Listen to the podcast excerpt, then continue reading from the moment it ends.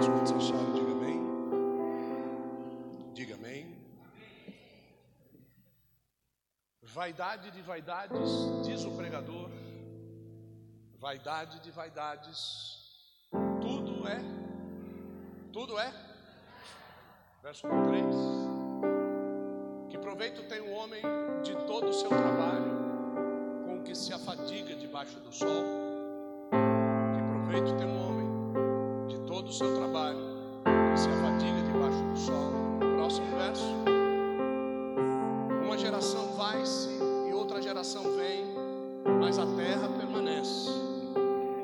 Próxima palavra, próximo verso. O sol nasce e o sol se põe e corre de volta ao seu lugar da onde nasce. Verso 6. O vento vai para o sul, faz o seu giro, vai para o norte, volve-se, revolve-se na sua carreira e retoma os seus circuitos. Próximo verso.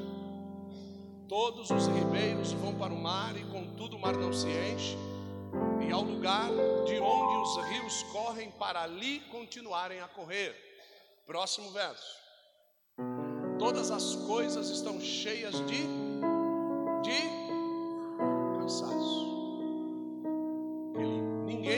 exprimir. Os olhos não se fartam de ver e nem os ouvidos se fartam de ouvir. Próximo verso.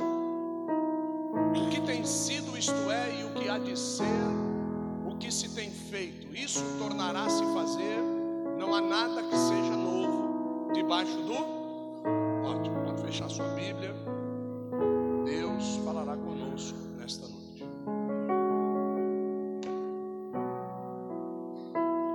Quero matar em um dos versos que diz que o vento ele vai para o sul, revolve-se sobre a terra e depois ele aparece no norte. dia que chega, ele se vai, dá a volta no mundo e depois ele aparece no mesmo lugar onde ele apareceu no dia anterior. Você precisa entender que a sua vida é um ciclo. E a Bíblia Sagrada diz que você não pode acrescentar nenhum dia sequer à sua vida, assim como todos os fios de cabelo da sua cabeça estão contados. Assim também são os dias da sua vida. Então, você tem que entender que todos os seus pensamentos aleatórios a isso, todos eles são vaidade. A palavra vanidade, que vem do, do grego, vaidade, vaidade, vanidade, quer dizer o seguinte: coisas que se anseiam sem objetivo e sem necessidade nenhuma. Mas aqui falou de um negócio interessante que é o tal do cansaço. Gabriel disse algo aqui em cima, quando ele estava aqui. O que foi que você disse, Gabriel? Estou cansado. E eu pedi para abrir a palavra, e saiu aonde? Cansaço. Você tem se cansado por causa da vaidade? Por causa daquilo que você não tira proveito nenhum, da onde você aplica a sua força? E na palavra da oferta eu falei sobre o que? Força. Você precisa entender que Deus ele está nos afunilando hoje no seguinte texto. Você vai tentar, tentar, tentar, tentar tudo aquilo que você quer. E você não vai conseguir. Esta é a notícia. Porque se você quiser acrescentar uma hora ao dia, você não vai conseguir. Porque para acrescentar um ano na sua vida,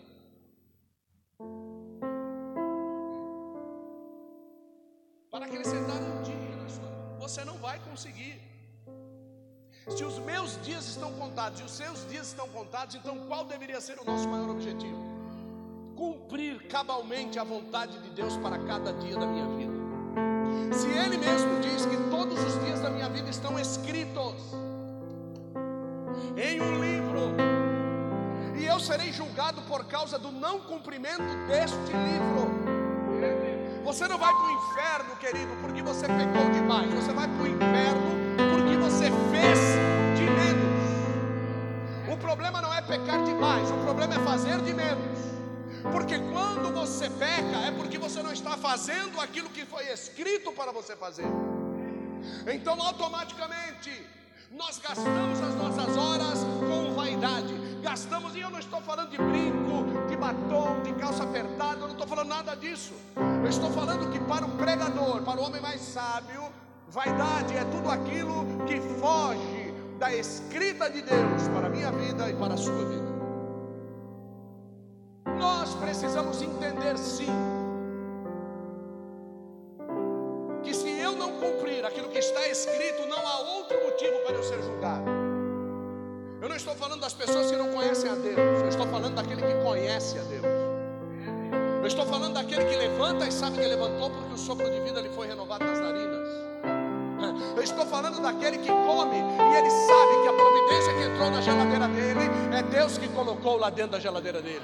Eu estou falando daquele que acende a luz da sua casa e ele sabe que foi Deus que colocou eletricidade no quadro de força.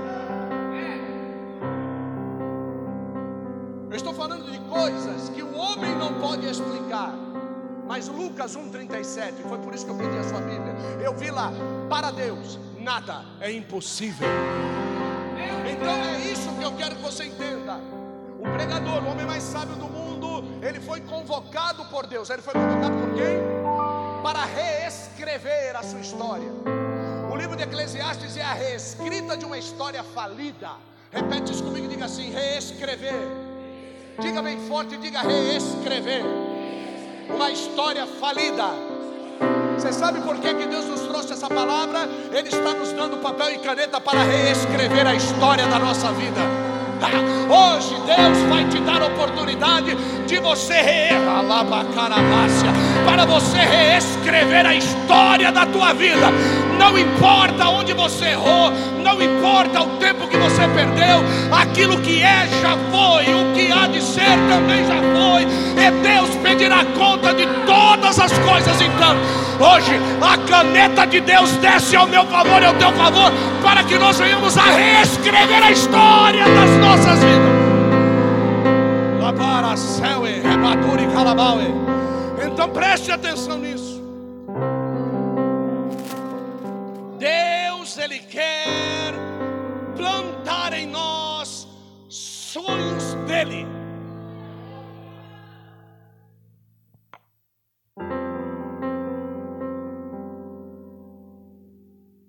Deus quer plantar em nós uma história que possa dar testemunho dele.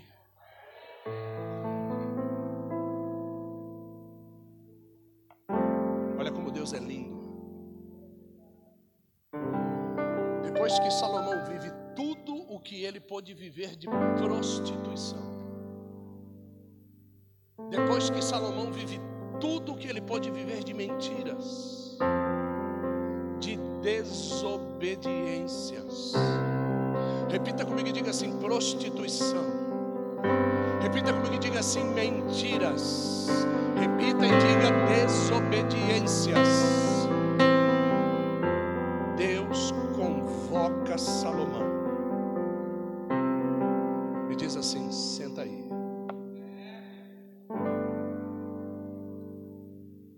Você escreveu três mil provérbios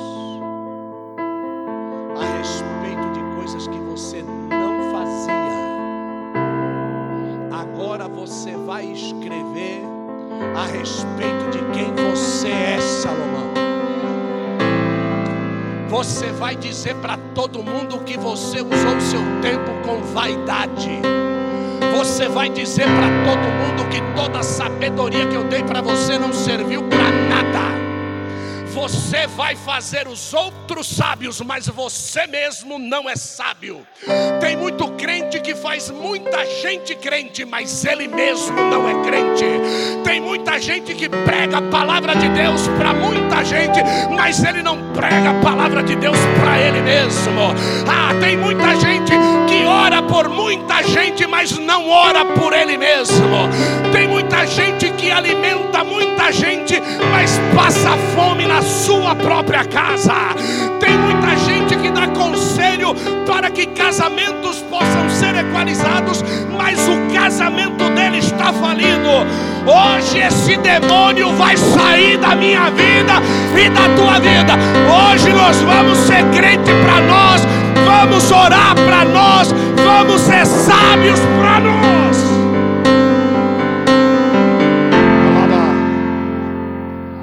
Veriácia, labor que remandoriasse. Ajudo a muitos e não consigo me ajudar.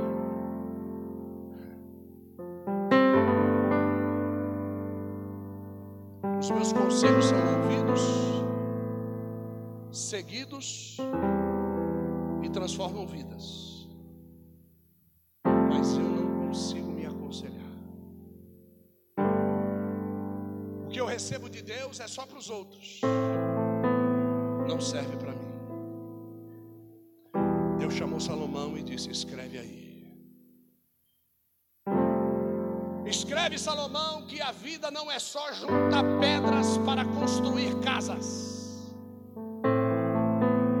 Escreve Salomão que vai ter hora que nós vamos ter que demolir tudo aquilo que nós construímos. Tempo de ajuntar pedras. Tempo de espalhar pedras.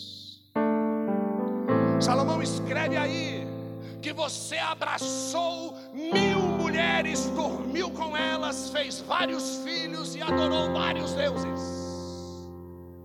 Mas Salomão escreve aí também que existe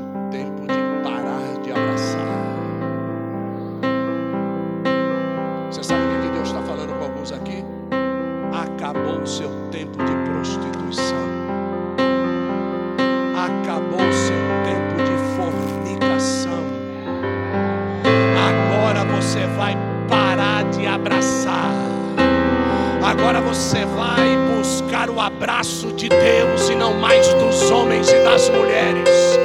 Agora você vai ansiar em não construir mais para você, mas você vai destruir tudo aquilo que você fez e que você se autoexalta e que você se auto-intitula e que você mostra para todo mundo que foi você que fez.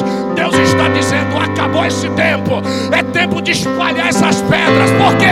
Porque agora você vai construir para mim, você vai construir uma casa para mim morar nela. Eu vou ser o dono das tuas construções a partir de hoje, diz o Senhor dos Exércitos.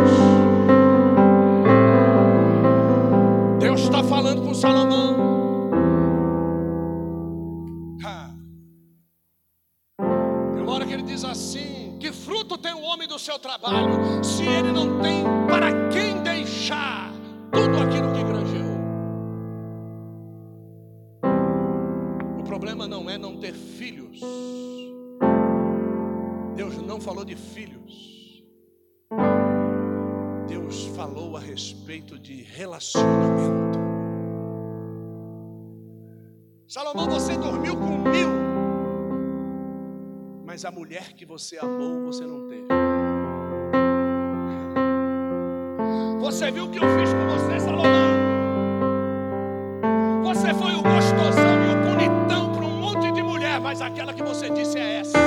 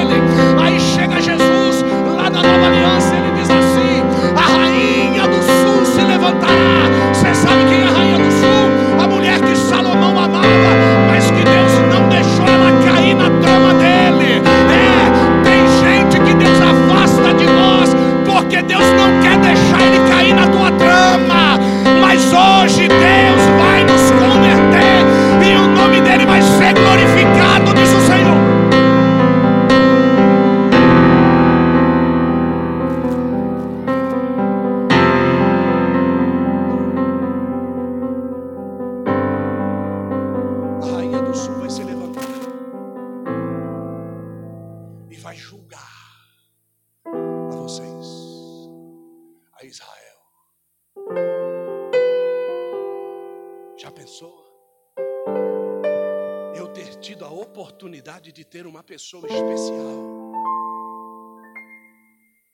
Deus não falou isso de Salomão. Deus falou isso da sunamita. Você já pensou Deus prometendo um negócio desse para o ímpio e não prometendo para nós? Até quando é que você vai ficar tirando fotos angustiantes? fotos que você não sabe, que você sabe, perdão, que não te representam. Que aquilo que está lá não é você. Que aquilo que você está escrevendo lá não intitule figura a depressão que você está vivendo.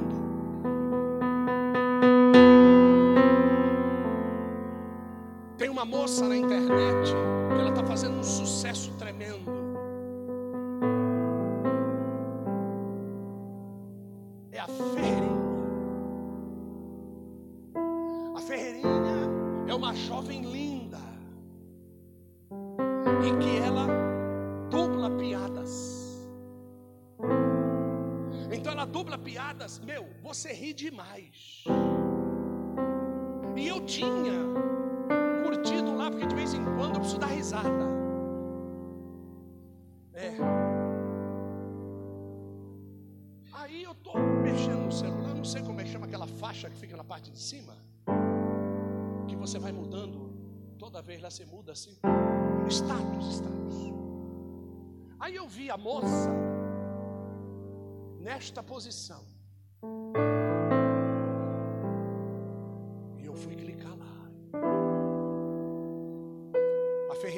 Passou de humorista a dançadora de funk.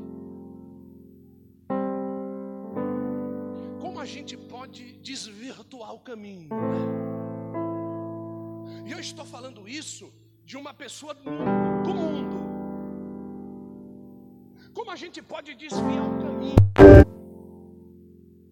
Eu tenho certeza de uma coisa. Sabe por que, que virou assim? Caiu a audiência. Todas as vezes que uma emissora de televisão cai audiência, sabe o que eles fazem? Põe mulher pelada lá. A audiência sobe. Sabe por que eu falei do selfie? Porque a audiência cai. E aí a gente bate selfie para ver se os likes aumentam.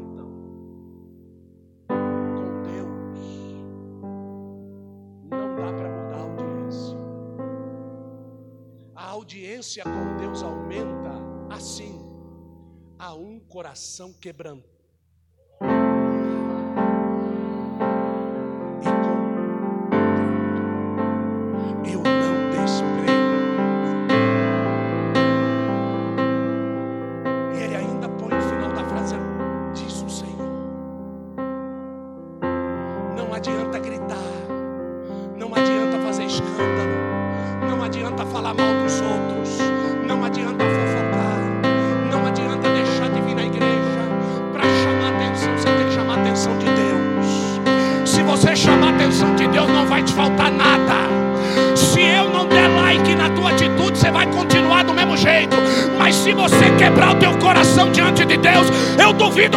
Mude a tua história.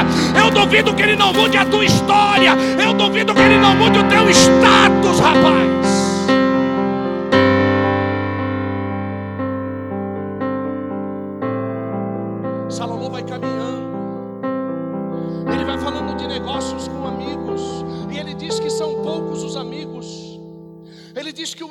que as pessoas podem produzir traz grandes ferimentos, que era melhor ser um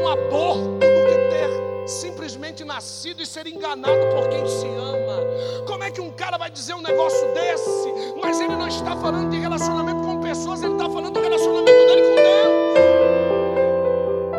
Porque Deus foi fiel com ele e ele traiu a Deus.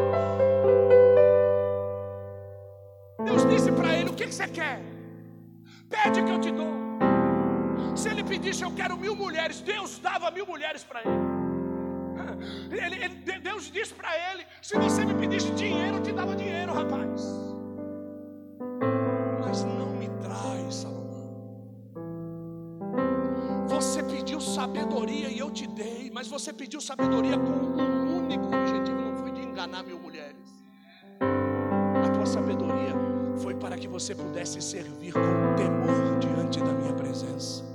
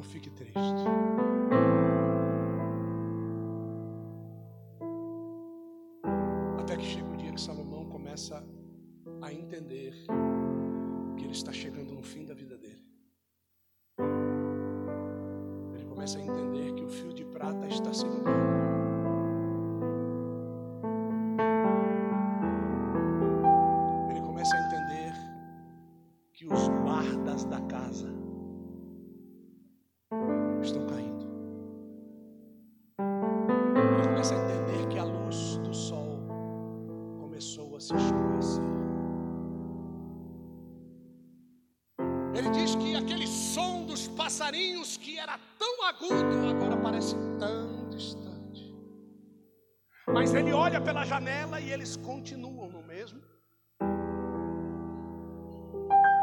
Ele então vai conjecturando de que o momento final está aí, mas ele também chega numa conjectura que diz assim: no final de todas as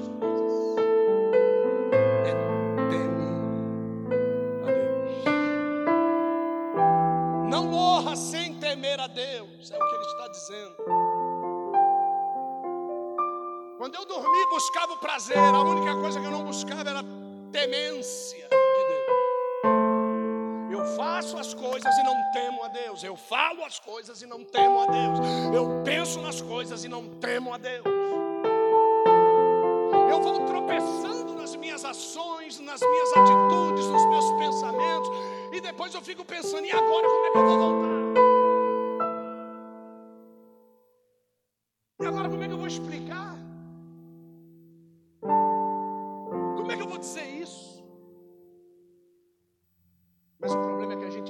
pensa nisso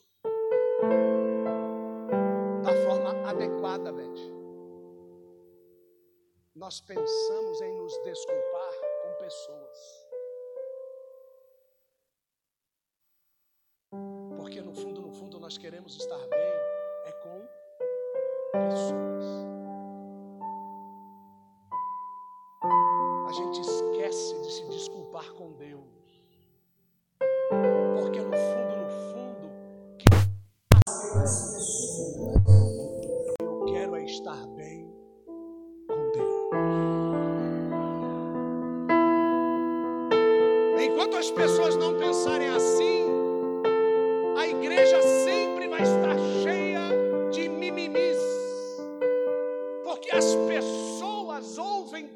pessoas e não querem saber o que Deus tem para falar para elas. Então as pessoas se entristecem por causa de pessoas, mas elas não querem saber se Deus está feliz com elas. O grande problema não é você estar bem com as pessoas, o negócio é estar bem Deus. A Bíblia Sagrada diz que se você estiver bem com Deus, Deus faz que até os seus inimigos tenham paz com você. Então, para que estar bem com as pessoas e não estar bem com Deus?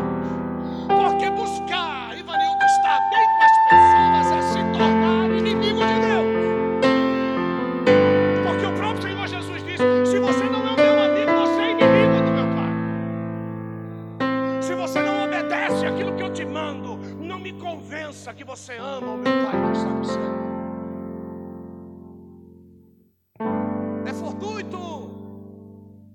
Espanado, é distante, não serve para nada. Estar bem com pessoas. Se eu e você não começarmos a entender isso e começarmos a garimpar melhor o nosso campo para oferecer para Deus as pedras que Ele mesmo colocou no nosso campo e que estão escondidas. Todos vocês são milionários, bilionários, alguns até trilionários, com as pedras preciosas que Deus colocou no seu campo, chamado coração. O problema é que eu garimpo o coração dos outros, mas eu não consigo ver a grandiosidade do que Deus plantou dentro de mim.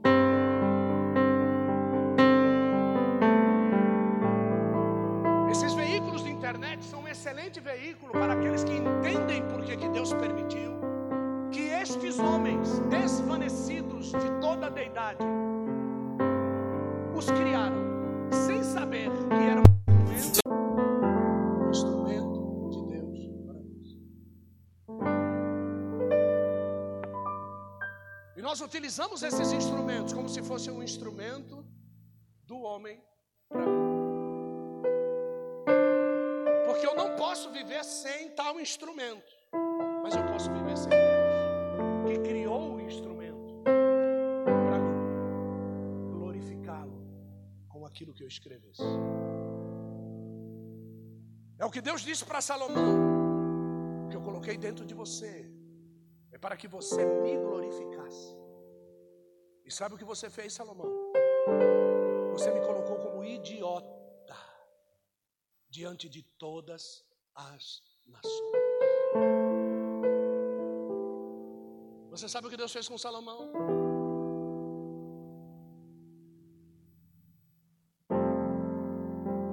Tornou Salomão estéril.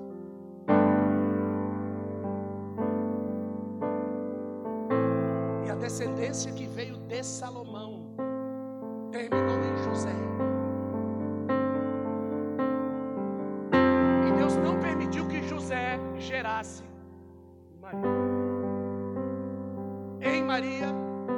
gerasse a Cristo. Olha o que, que nós estamos fazendo com aquilo que Deus plantou como precioso dentro de nós. Deus coloca tesouros insondáveis dentro do homem. Tudo isso que eu estou dizendo para vocês aqui é o Espírito de Deus que busca dentro do vaso de barro os tesouros escondidos que existem lá, para que sejam colocados em tempo oportuno. Isso é Bíblia. Se você quiser que mude a mensagem, nós vamos mudar a mensagem. Dê uma Bíblia. Vamos mudar a mensagem. Venha cá, Marco Leocádio, por favor, rápido, que eu vou terminar a mensagem. Abre em qualquer lugar. Vamos mudar a mensagem. Olha lá, pronto. Abre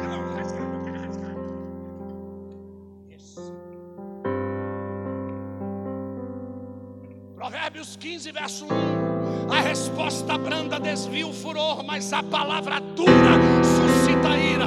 A língua dos sábios adorna a sabedoria, mas a boca dos tolos derrama estultícia. Os olhos do Senhor estão em todo lugar, contemplando os maus e os bons. Uma língua saudável é árvore de vida, mas a perversidade nela quebranta o espírito.